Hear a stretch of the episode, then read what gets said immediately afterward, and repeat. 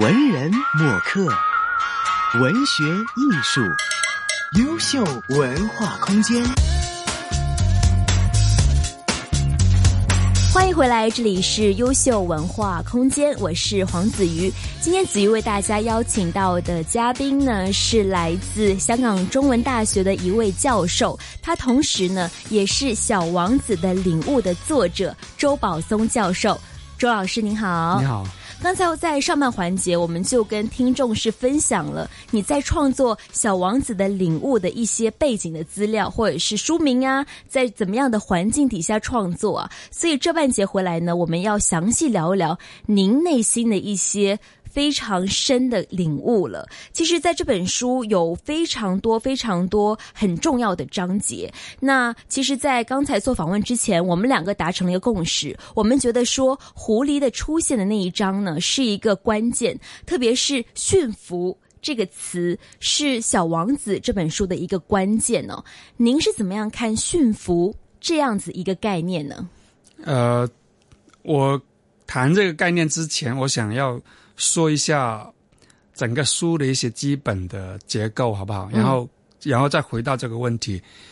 其实这个书啊，有这个非常完整的一个结构。一开始，你大家都知道，就是小王子在那个 B 六一二这个小星球里面，跟他的玫瑰一见钟情，就跟他在一起。然后后来他们发生了矛盾，所以小王子就离开了这个小星球，离开了他的玫瑰。要开始他的人生的里程，这个是起点。我跟你说，这个整个故事的一个起点。然后，呃，离开以后，你可以说整个《小王子》这本书是，你可以理解是小王子一个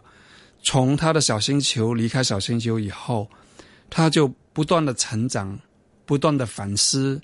不断的探索的过程，所以离开 B 六一二以后呢，他就去了不同的小星球，嗯，然后见到不同的人，啊，这个是非常重要的。他在不同的星球里面见到国王，见到商人，见到爱慕虚荣的人，自大狂，自大狂，地理学家，点灯人，点灯人，看看到不同的人。其实这些不同的人，其实就是现代社会的一个不同的面相。哎，刚才我们提到了很多的人哦，那逐一请您去分享一下，他们到底代表什么样的面相呢？很，我举几个例子吧。比如国王哈，就是说国王是非常爱好权力的，嗯，是第一个人。但他在这个星球里面只有他一个人，但他是非常的非常强的这个权力欲，希望去控制别人。对，啊，所以他这个这个是。代表着现代社会里面这个一个面相嘛，就是我们很多时候是追求 power，追求权力，然后看不到别人哈，这个是第一个面相。嗯，第二个面相就是爱慕虚荣的人嘛，就第二个他见到的人就是说他非常喜欢别人赞美他，自大狂，自大狂，然后觉得如果没有别人的赞美，他就没办法生存下去，或者说他整个生存的价值都在建基于别人对他的那个虚荣。的赞美之上，啊，这个是第二个例子。第三个人举个例子，就是那个商人哈，就每天都在数钱啊，数星星，他要拥有，他觉得他的生命就建基于不断的拥有这个数字啊，就是所有的星星都是属于他的。所以，可是我觉得很滑稽啊，这个星星怎么会是你的呢？对，就是就是这个对，这个是他他说明就是现代人的一种的。这个占有欲嘛，嗯，他说的就是我们好像我们不断的赚钱的目的就是不断的占占有。OK，我我长话短说，有时候其实在这他去这个不同的星球里面，有看到这些不同的人，他们都非常的孤独，嗯，然后他们都小王子都没办法跟他们做朋友，嗯，啊，这个是中间一段，然后小王子后来最后一个星球的时候来到地球。来到地球以后呢，小王子经历一个非常重大的危机。那这个是整个书里面非常关键的，一定要我们如果看这个书，非常关键的是他去到一个玫瑰园，嗯，他签他看到一个玫瑰园以后，他看到五千朵跟他小星球里面的玫瑰一模一样的玫瑰，外形一样，对，外外表是一模一样的。然后小王子在那个 moment，在那个时刻。他就经历这个人生里面最大的这个危机，就是说他是他之前一直以为他所爱的那个玫瑰就是整个宇宙里面独一无二的。啊。这个关概念非常关键，独一无二的。概念，嗯就是说他一直相信他所爱的那个玫瑰是独一无二的，而因为他是独一无二，所以他才觉得自己那么重要，所以小王子整个生命的认同是建基于这个这个信信念之上。所以他我觉得他瞬间应该觉得崩塌了。对，嗯所以他见到五千朵一模一样的玫瑰，他崩塌了，就是说，那我生命还有什么意义？我为什么还要爱我原来我爱的那个玫瑰呢？在这个时候，狐狸就出现了。啊，这个是第二十一章，啊，就是狐狸出来，在这个意义上是出来拯救小王子的。嗯就小王子整个生命在一个危机里面，狐狸说：“你要走出这个危机，那你就要驯服我。”嗯啊，这个这个驯服这个概念就出来了。啊只有我们建立了一种驯服的关系，嗯你才能够走出那个危机。然后小王子就很奇怪，他说：“他问什么叫幸福？他之前从来没有听过这个概念。”狐狸就跟他讲说：“幸福很简单，就是建立关系。嗯有只要你用心去跟你所爱的人、你所在乎的人建立一种很亲密的、很长久的关系的时候，那你所幸福的人，他对你来讲就是你生命中的独一无二。嗯所以在这里，像在这里面，狐狸说，其实我们有另外一种对独一无二的理解。嗯这种独一无二不是客观上在外在世界上面它是唯一的，而是说，当你用心的去爱你想爱的人，当你用心去投入你的时间，投入你的心力，去无条件的去建立一个关系、一段关系之后，那你那个你所在乎的人，你所幸福的人，他跟你之间就有一种的独一无二的关系，你对他是独一无二的，他对你也是你也是独一无二的。嗯虽然客观而言，你只是千千万万个小王子的其中一个，我也是千千万万个狐狸的其中一个，但是因为我们彼此幸福对方，因此你对我，我对你都是独一无二的。嗯，所以才有了那一句“因为麦子的颜色对，”。嗯因为麦子的颜色，所以所以就能够，所以狐狸在第二十一章就是告诉我们，就是说啊，因为这个关系，所以呢，你之前你就有爱你继续，虽然你的玫瑰跟那五千朵玫瑰是表面上是一模一样，嗯但因为是你去照顾它，你跟它建立了关系，你用心去跟你的玫瑰建立了那种的那种爱的关系，所以呢，他就是独一无二的。嗯 OK，在在这个就是呃狐狸所讲的幸福的意思，这个是整个书里面中间的高潮一部分。那更好玩的或者更困惑的是说，狐狸跟小王子告别的时候，狐狸跟小王子说：“你要对你所驯服过的要负责。”嗯就是责任这个概念就出来了。说幸福不仅仅是爱，不仅仅是美好，建立关系。建立关系以后，你要对你所幸福过的人要有一种责任。嗯所以小王子听完狐狸这么讲以后呢，这个书到了最后，他就做了一个决定嘛，他就选择回去要回去。啊，他要选择回去。但他选择回去的时候，他要冒一个很大的险，可能会死。可能会死，就是被毒蛇咬。所以到最后，其实这个我觉得小王子是一个悲剧来的哈。到最后，就是小王子选择被毒蛇咬，为了成全他的责任，所以他说，为了要回去我的 B 六一二，为了要啊啊、承担我应该有的责任，所以他要回去。所以我刚才所讲，这整个故事是相当的完整。一开始是小王子出走，嗯然后中间经历过不同的人生，里面见过不同的人，见过不同的人生的反思，然后遇到狐狸，他终于领悟了什么是人生里面最重要的事情，什么是真正的爱。然后到最后，他选择即使要冒着生命的危险，他也要回去。但是很多人说，这个故事它并没有个结局啊，可能结局是开放的，他可能已经是回到他的小星球跟玫瑰相遇，也有可能是我们设想的那样的一个结局。就是作者他到最后其实是一个开放的结局了，我觉得。呃，你可以这样子讲，这个也是这个书的聪明的地方。我说我说，这个书伟大的地方就是它不是跟一般的童话故事不一样，就是说。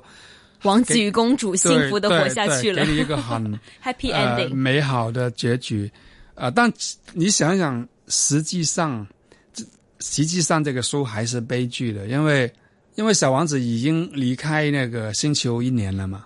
所以其实很大机会玫瑰已经死掉了，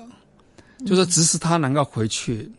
可能玫瑰已经不在了，但是我还是宁愿相信美好的结局。就这本书，你有提到大人的童心吗？可能刚才我们这些揣测都是我们已经是大人之后，我们非常理性的看待这件事情。可是如果我们还依然是小朋友的话，可能我们会保有对童话故事美好的结局了。啊，你当然可以这样子想啊，但是我我就说，但这个反而不是我在这个书里面有一章叫《爱的责任》，就谈到这个问题，就是说。小王子为什么非回去不可？他如果一般人会说，呃，那你可以不回去啊，你还有狐狸啊，你在地球还有五千朵玫瑰啊，对不对？那你跟你的之前的玫瑰分手了就分手了，你还可以再建立另外一个关系，你可以重新开始啊。这个天下还有五千，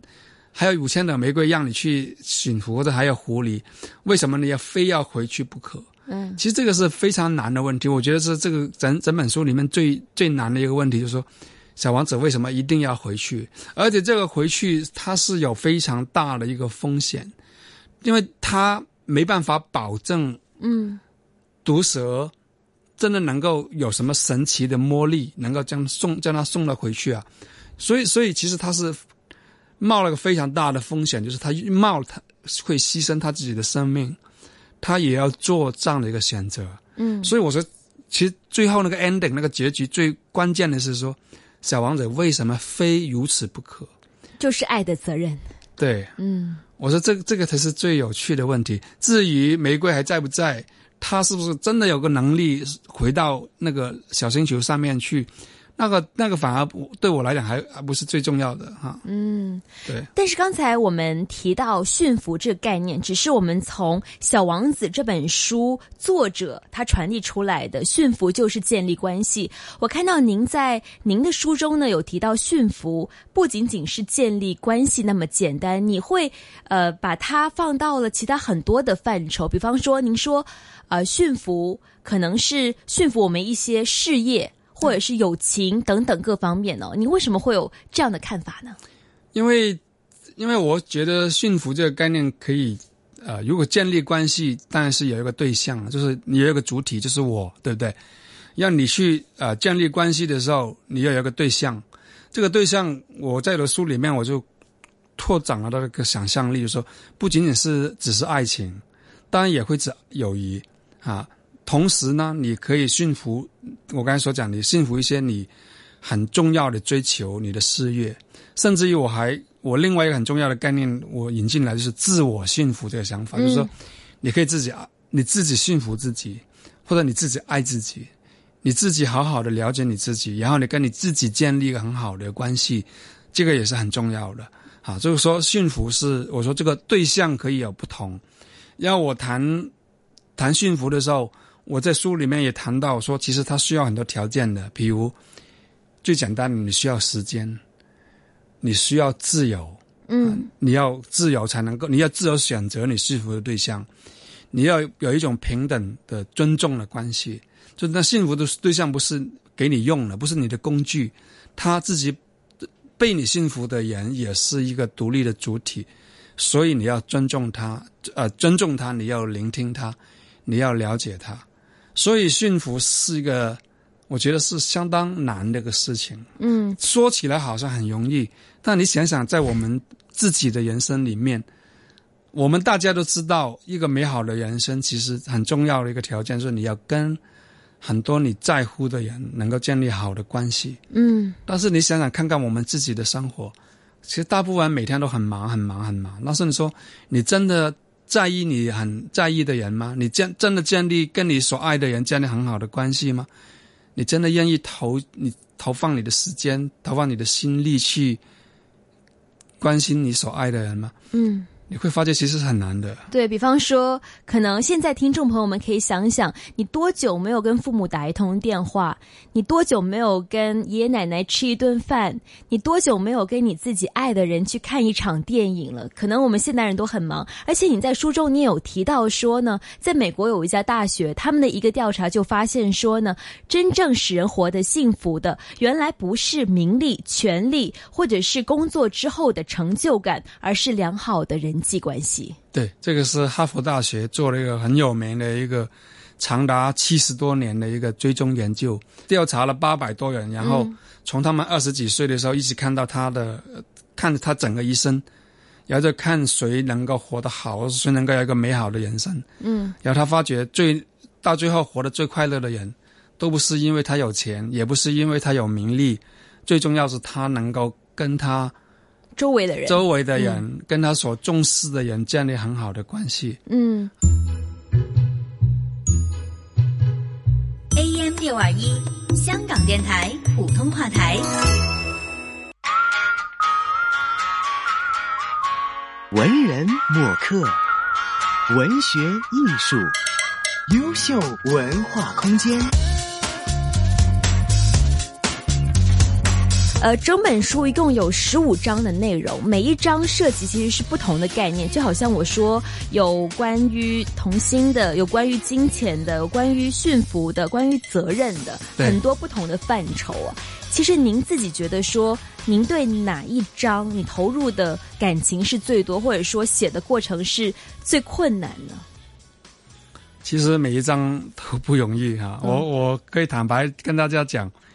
其实里面有很多章是，我是一边写一边掉眼泪的哈。然后，呃，每一篇文章其实看起来写的很轻松，每一篇文章我可以说其实都前前后后可能要改四十五十次哈，四五十次，四五十次啊，就是，所以其实啊都不容易。但是呃，我提一两个例子最。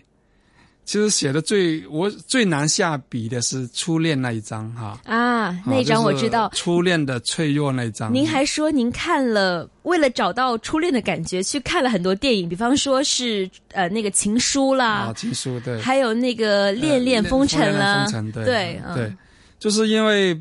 其实那个章我其实问一个很简单的问题，就是小王子为什么非要离开玫瑰不可？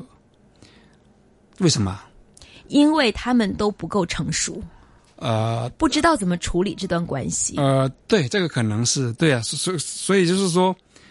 呃，但我我怎么想清楚这个问题，我觉得很很困难。就是这个问题一开始问的时候，以为很容易回答的，反正就是因为你如果从从第三者的角度来想，就是说，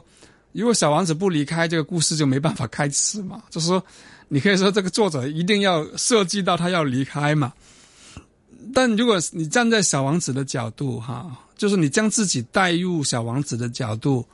来思考的时候，为什么他非要离开玫瑰不可？为什么他？因为他知道玫瑰需要他照顾了。如果他其实也知道，如果他离开玫瑰，其实玫瑰很可能会死掉的，因为只有他才能够照顾嘛。所以他走其实是相当的残忍的，或者说他是要。下很大的决心，或者说他觉得是没办法忍受了，非走不可。小王子为什么要非走不可？那个理由是什么？只是因为玫瑰跟他吵架吗？只是因为玫瑰虚荣心很强吗？OK，我我想这个问题想了很久啊，所以好像你刚才所讲，我觉得后来自己小王子有忏悔啊，就说他年轻啊，不懂得爱啊，嗯。啊，他他不知道怎么去爱，但他他他自己很，他其实知道他是很爱玫瑰的，嗯，否则后来他就不会牺牲他的冒那么大的险要回去，嗯，所以他当然他在跟玫瑰相处的时候，他实是非常爱玫瑰的，但同时他没有足够的能力，没有足够的自我了解去理解玫瑰，他也不理解自己。现在是不是很多听众想起自己的初恋了？对，是初所以你看初恋都是很痛苦的，是很脆弱的。你想想，就为什么我那时候就我为什么为什么大部分的初恋都不成功？但你想想，是大部分的初恋都是失败的，但同时大部分的初恋都是最投入的，或者说投入最多的感情。男人，然后你就会想，就是为什么你最投入、你最多的感情、最纯真的感情，但同时是最脆弱的？那我我后来想，就是因为你不懂得爱啊。嗯其实爱情是要学习的，爱情其实需要一个领悟的过程。需要一个驯服的过程。对，嗯所以小王子到，所以小王子真正的痛是什么时候呢？我不是他离开的时候，他真正的知道的驯服的概念之后，对，嗯所以你读第二十一章，狐狸启蒙他知道什么是幸福，什么是爱之后，他其实才发觉原来他跟玫瑰是这样子的一种关系。他真正的痛是在那个时候，他那个时候才知道他，一方面他知道玫瑰对他多重要，同时他当然也理解玫瑰因为他的离开。对玫瑰构成多大的伤害？嗯所以小王子是在越领悟、越懂得什么是爱的过程里面，他才会越痛苦。嗯而这个是要付出很多很多的代价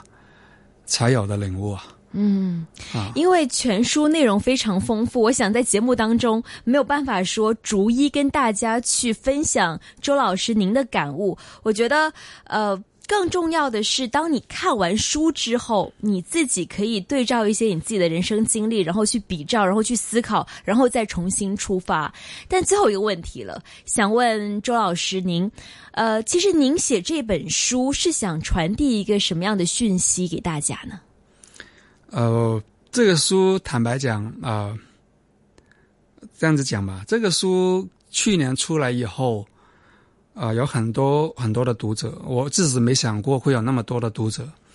而且这个读者从小学生、中学生、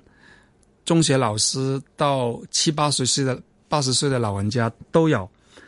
所以这个对我是一个从来没有过的一个非常美好的一个过程，所以然后我可以跟大家讲的，这个书里面有很多。有很多秘密的哈，就是说你刚才问我说我想传达什么，哦，其实我不太愿意讲给一个答案的，就是你去看，我相信你看看完这个书，你一定你用心去看，你就你就会明白我想说什么。就是这个书里面我放放了很多东西进去哈，就是或或者说的认真一点，其实这个书真的是用我自己的生命来写，然后我是很。诚恳的跟读者分享我的一些生命的感悟，会对这个世界、对人生、对死亡、对自由、对爱情、对关系的理解。所以它不是一样东西，它是